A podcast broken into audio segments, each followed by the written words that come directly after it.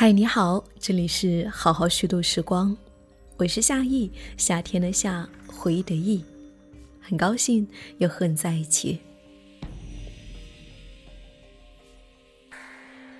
中国绘画史上有些既可归于玄学的东西，譬如大师常常商量好投胎的年份，举几对尤其喜欢的画家。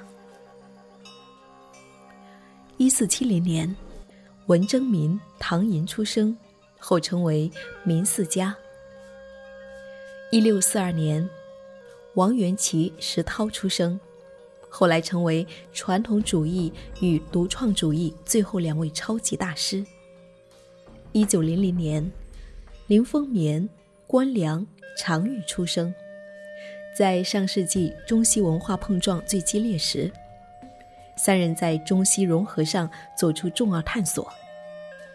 今天想要说说唐寅和文征明。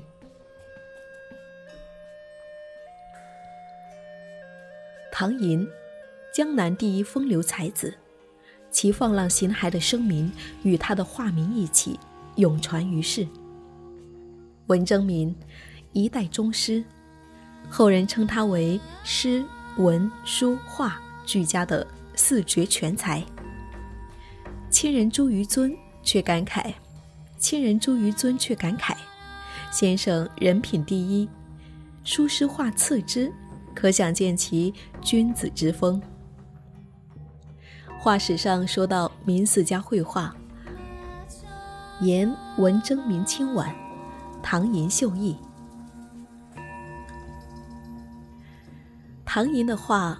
像第一眼就让人惊艳的美女，作为职业画家，受市场左右，画作需要让不同欣赏层级的人都能接受。文征明的画耐看，还需要观者有一点艺术阅历。他在复杂空间的架构上，突破了文人画家常有的局限。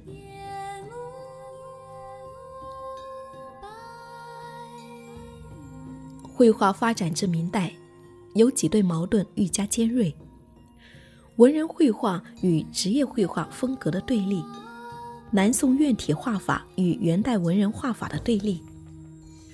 唐寅和文征明相同之处在于都能不受到对立的藩篱，突破了文人画与职业画之间的屏障。就算以纯人画标准或职业画家的标准来衡量。他们的作品也都丝毫不逊色，甚至都有超越两者之上的作品出现。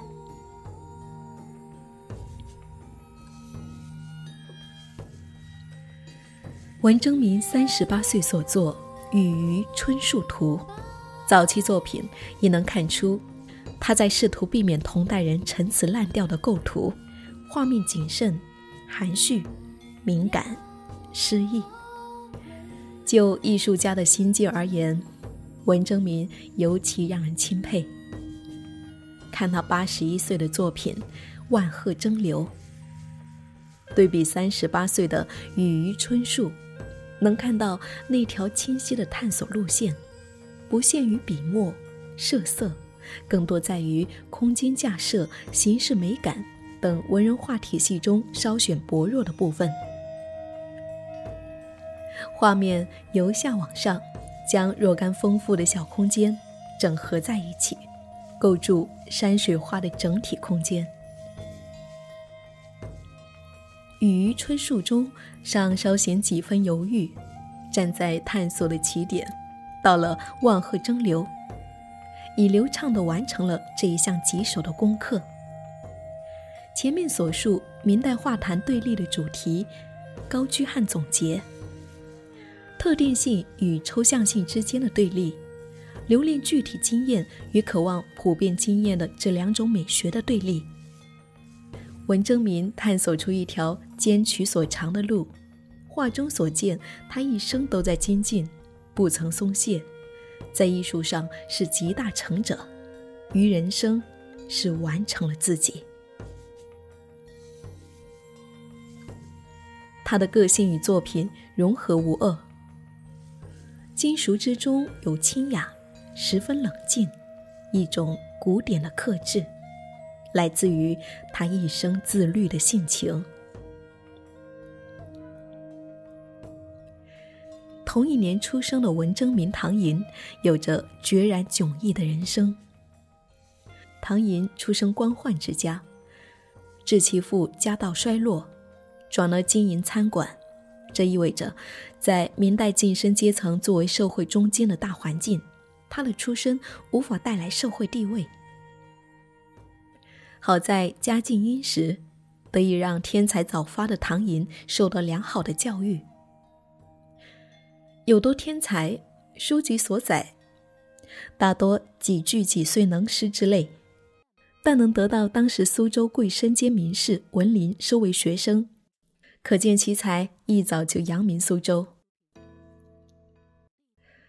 老师文林把他带入士绅阶层与文人画，结识了沈周、吴宽、祝允民，并与同龄的文征明成为好友。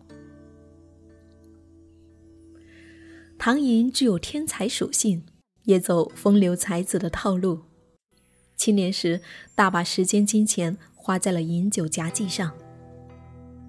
是一位才华外露、放荡不羁、任侠上义的少年。文征明生来不带有天才属性，早年愚钝，七八岁才会说话，十一岁开蒙。吴中四才子，另外三个无不是从小就有才名，唯独文征明以笨出名。唐寅二十八岁参加应天府乡试，考中第一，一时名头更盛。文征明从二十五岁到五十二岁，参加了九次科考，皆不中。每个人都带着各自的资粮来到世上，安排给唐寅的是不出世的才华，安排给文征明的是一位好父亲。文林一直迷之相信，奴顿的儿子将大器晚成，不仅使他接受了当时最好的教育，在唐伯虎人生得意之时，安慰默默无闻的文征明说：“唐寅之才宜发泄，然其人轻浮，恐终无成。吾儿他日远道，非所及也。”文征明个性雅正、严谨，极其自律，是静水流深的典型。当唐寅在坊间纵情酒色，文征明在家练字，没有聚会饮酒，从不超过六杯。有一次受唐寅邀请到画舫上晚宴，一群青楼女子向他围拢过来，文征明尖叫，做事欲投水。唐寅不得已以小山板助其逃走。文征明二十二岁娶妻无事，白头到老，能在幽深处静水流深，我想他从不怀疑自己会后来居上。众所周知，王国维在《人间词话》中提出三境界说。古今之成大事业、大学问者，必经三境。昨夜西风凋碧树，独上高楼，望尽天涯路。衣带渐宽终不悔，为伊消得人憔悴。众里寻他千百度，蓦然回首。那人却在灯火阑珊处。第一境，想必凡是认真做过一点事业、研究过一些学问、走过几步艺术之路的人都体会过。这些路都需要向内探索，向内，常始于人生中的觉醒时刻。秋风劲吹。满眼绿意一夜消减，热闹的世界朝远处退去，你独自一人站在高处，望尽归路。事业不尽如人意，健康江河日下，人生的沉浮累积成一大堆消极的资讯，对心灵的平静构成越来越大的威胁。必须重新找到一条能安顿生命的路。在唐寅的人生中，二十九岁那年，就获得了这样的时刻。二十三岁到二十四岁，两年内，他失去父母、妻子、儿子、妹妹，于疾痛中决定奋发考取功名。一四九八年，应天府乡试第一，忽如一阵使人微醺的得意春风。一四九九年，赴京参加乡试。路遇迷弟徐金，结伴同行。考完后，主考官主意唐寅第一。大喜之后，徐金被举报考场舞弊，主考官涉嫌泄题，严刑之下，徐金供出唐寅是同伙，真假成谜，成为当时震惊朝野的科场丑闻。千夫所指，唐寅黯然返回苏州。长病不起，他写哀婉长信给文征明，谈起祸事，反省了自己的不羁个性、才华太外露和交友不审慎。一夜西风凋碧树之后，他决心诚心潜信，专注书画诗文。一五零零年。唐寅正式跟随当时苏州最好的职业画家周晨学画，仅仅五年以后，就成为江南炙手可热的职业画家。他在苏州桃花坞购置了一小片地，盖了一间桃花庵。他重回欢场，纵情声色写《桃花庵歌》：“酒醒只在花前坐，酒醉还来花下眠。”半醒半醉日复日，花落花开年复年。浑浑噩噩，昏昏沉沉。然而，他画中少见挥洒疏狂，不像徐渭真正的癫狂，照就纸上的大写意。唐寅的画规规整整，丝毫不乱。我想，他的放浪从来不是纵情恣意。而是心中时时伤感，无法化解命运中糟糕的部分，无法重塑内心的和谐，故虽写伤感最没用，诗中之伤感便如序号中之大烟，最害人而最不容易去掉。艺术未能成为他自救的出路，或者由于。他从来没有真正接受自己职业画家的身份。唐寅的画看不到一条明确的探索之路，画作纷纷杂杂，却不是叠山垒石，一步又一步。整体而言，仍依赖于天才属性，无可指摘，只是遗憾。中国艺术与西方最不同之处是，艺术能供养生命，而非以生命供养艺术。中国画家多长寿，晚年多出神品。伤感是一时的刺激，悲哀是长期的积累，故一轻一重。伤感时，不要轻力以外力掩盖。转移，如堆肥般等待伤感堆积成为深沉的悲哀，出来的艺术才厚重有力，穿透几百年的时空。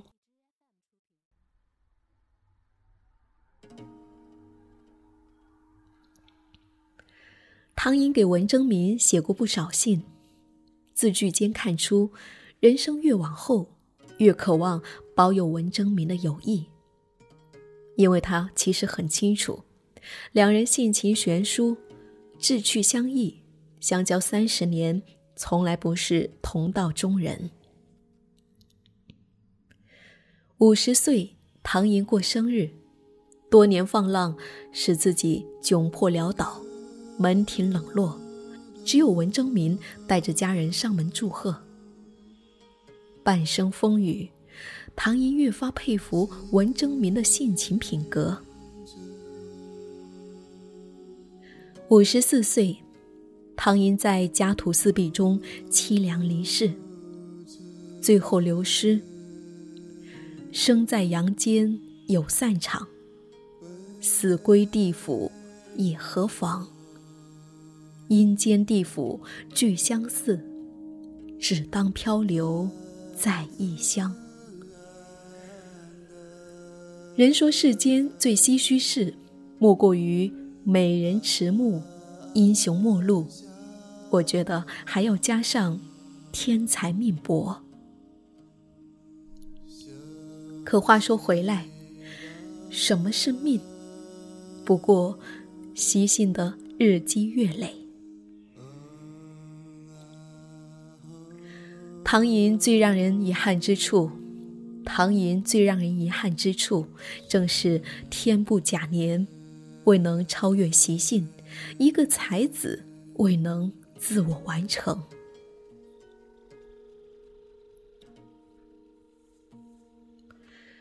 直到不惑之年，文征明对自己人生的期待，仍然是一个传统意义的文人，做官以文达，以艺术修身养性。无奈几十年屡试不中，求而不得，这使他无法彻底自信。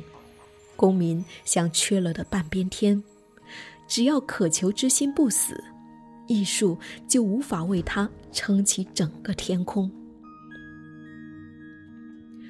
五十三岁，经由地方官府推荐，于京城谋得一个翰林世招的官职。年过半百，第一次当官，极难适应。父亲三年，对官场失望透顶，暗度劳形，疯狂想家。于是辞官三次，终于获准回到苏州。至此。绝了世境之心，将艺术作为目标。在文人和画家的角色之间，文征明最终取得了妥协。当他终于把目标着力点锁定在能力所及的范围之后，其成就变得无可匹敌。在他周围形成了一个由诗人和画家组成的圈子。他成为整个苏州诗坛与画坛的领袖。六十五岁后，迎来艺术上的鼎盛期。九十岁，在为别人写一篇墓志时，执笔端坐，安然离世。牛津大学艺术史家柯里格称，十六到十八世纪的三百年间，文征明在中国的影响力。相当于欧洲文艺复兴时期的米开朗琪罗。他和他的老师沈周，是艺术史上十分令人安慰的存在。王国维说：“天以百凶成就一大词人。”沈周和文征明给出了另一种可能。整体而言，他们的一生如此的安稳平顺。无天才属性，无大起大落，他们的个性平静淡然，余韵悠长。艺术给他们无止境的滋养，上天眷顾的长寿，给了他们凭借专注、自律、不懈怠的精进而取得成就的机会。这样的人生，既考验心境，需自我设定标准。设置挑战，气才不断。还实现了艺术传承。沈周带出了文征明，文征明影响后世三百年。唐寅之后，职业绘画江河日下，后继无人，艺术家才未用尽，令人遗憾。王国维所言第三重境界，众里寻他千百度，蓦然回首，那人却在灯火阑珊处。那人就是完成了的自己，将一生所带资粮竭力用尽，完整的走完选定的路，一生所得凝结于作品，示于后人。文征明对得起后人。有幸看到他作品的我们，深深的领悟，才对得起他。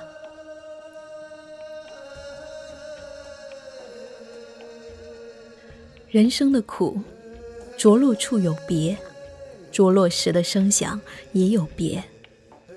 一种是迎头痛击，常砸在明处，人皆知其苦；一种是温水慢煮，杀人无形。存于曲折幽微处，日久天长，绵绵不绝。唐寅遭遇了前一种，文征明承受后一种。至今所见，没有人能两种都拒绝。人生殊可悲，当以毕生思考它，才有机缘知晓前人如何运化苦痛。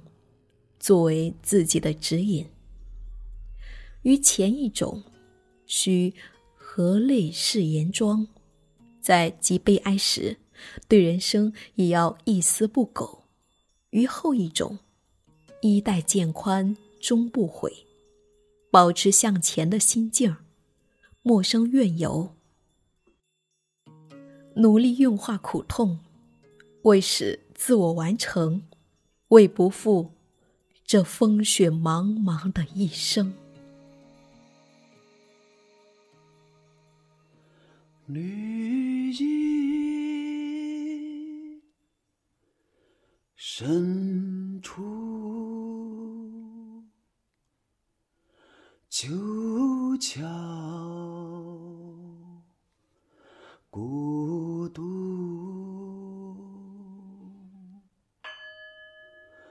岁。岁红莲，中究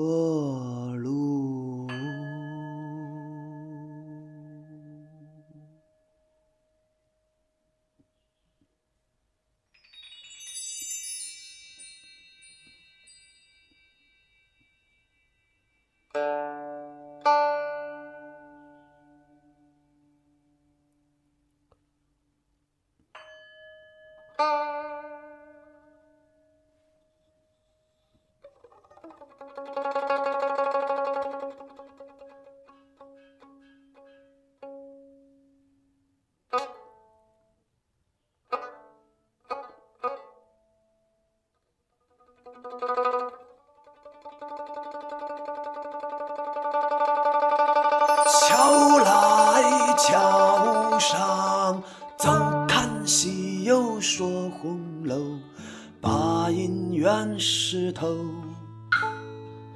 一夜可知秋黄花瘦萧瑟狗，遍地风流。且看风无咎。荒凉老秃头，寂寞阑干无人拍依旧。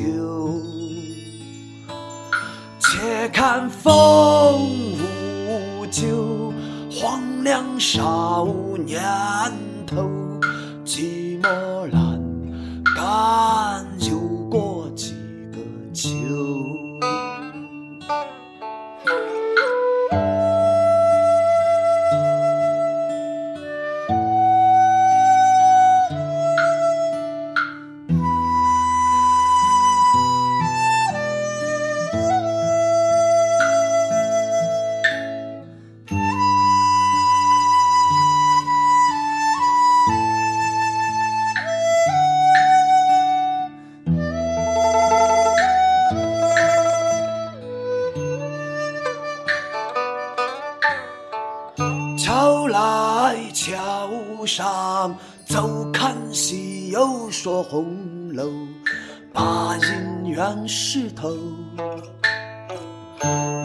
夜可知秋魂花瘦萧瑟狗，遍地风流。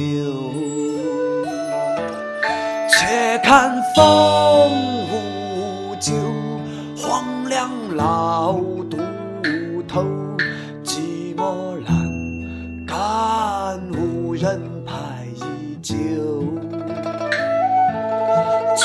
看风无咎，黄粱少年头，寂寞阑干有过几个秋。且看风无咎，黄粱老渡头，寂寞阑干无人拍依旧。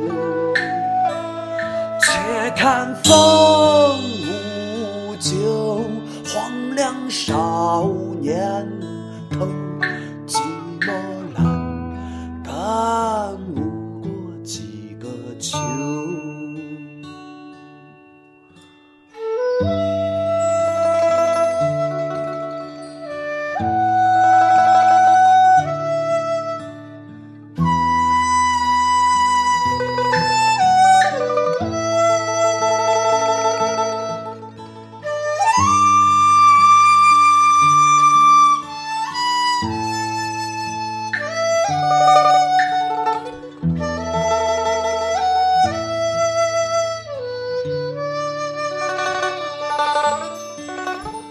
风